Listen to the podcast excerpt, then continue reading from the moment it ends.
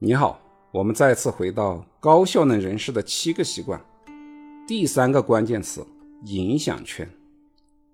时间穿越到东汉的某年，汝南平舆，也就是现在的河南省汝南县附近，一个叫薛勤的人走进一间幽静的小院，只见庭院里长满了杂草，东西摆得乱七八糟的。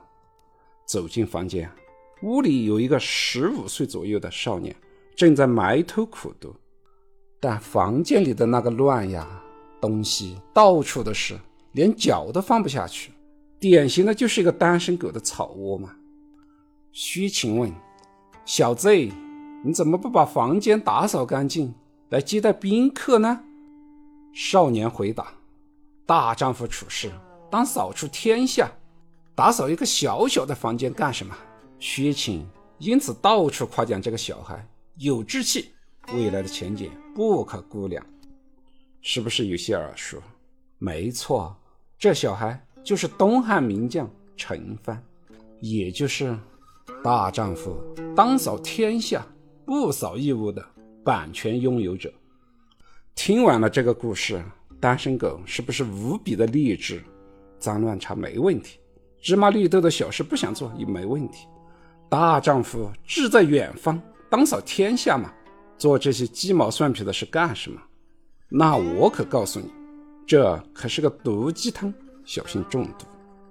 一千八百年后，同样有一个少年，独自在养惠堂偏僻的一个房间读书，低头读书，仰头思考，在房间里走来走去，寻找灵感。房间还是到处乱七八糟。地面有些坑坑洼洼的地方，都已经长久的积水，这样走来走去，经常把鞋子都踩湿了。但他也不管，整日里只管埋头读书。一天，他的老爸来看他，看完感叹道：“一屋不扫，何以扫天下？”这个小孩叫刘荣，清朝湘军的名将。他老爸的这句话。一屋不扫，何以扫天下？终结了这将近两千年的毒鸡汤。我们是应该秉承一屋不扫，何以扫天下，还是秉承大丈夫处事当扫天下，不扫一屋？我们现在的人才市场，到处都是大学毕业生，甚至其中不乏名校的毕业生，急切的想找到一份好的工作。那另一方面，用人单位也在为到处找不到合适的人而犯愁，究其原因，总会说这些大学毕业生眼高手低。什么叫眼高手低？就是自己认为自己拥有可以拯救全世界、拯救全人类的能力，但实际上却搞不定工厂里的一台机器、办公桌上的一个表格。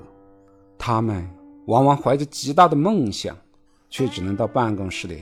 做些杂七杂八的小事，能够对国际形势夸夸其谈，但却不知道自己工作的岗位明天会发生什么变化。这就是毒鸡汤中毒的表现。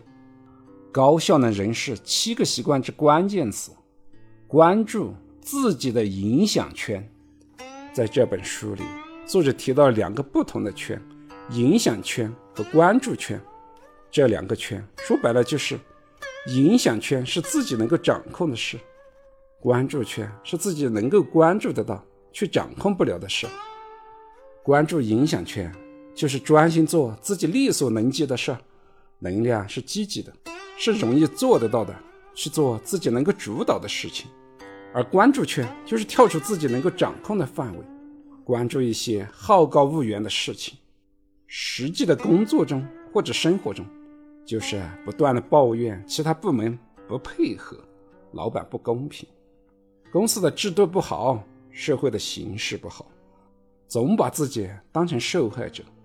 这样的人，时间都花在了自己不能主导的事情上，情绪是负面的，终究做的是无用功，或者在等待中消磨时间。这样的办事效率肯定是非常低的，不符合高效能人士的习惯。影响圈的核心就是把精力用在调整自己的思维方式上，获得改变自己的正能量，不担忧，不纠结。对于那些已经做错了的事，正确的做法是不纠结，不怪客观的原因，而是要承认错误，吸取教训，重新获得能量，继续前行。所以，我们要把关注点放到自己力所能及的事情上，自己所能改变的事，把时间都花在这个上。但是，如果我们整天把时间都花在讨论世界秩序上，哪个国家又和哪个国家打仗了，世界大战就要来了，也就不用去工作了。但这些事情是你所能改变得了的吗？只会给予你更多的负能量。老板也不会因为哪个国家打赢了，给你多发工资。这里还可以去看看杞人忧天的故事。但是你把时间花在自己的工作上，多为公司创造出一些利润，多为身边的朋友做一些事情，你反而会得到老板的嘉奖和朋友的认可，因为自己做的是自己能改变的事情，自己的影响圈就会变得越来越大，可以拥有更多的资源，站得更高，看得更远，这样其实就把影响圈逐渐扩大到了关注圈里去了。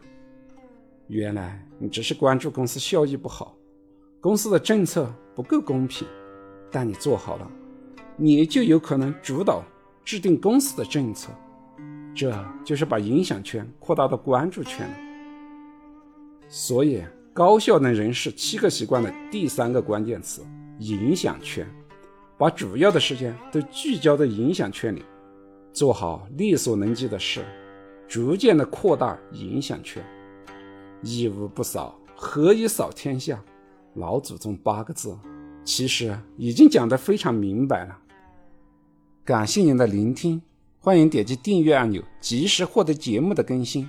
摄影师财宝，下期再见。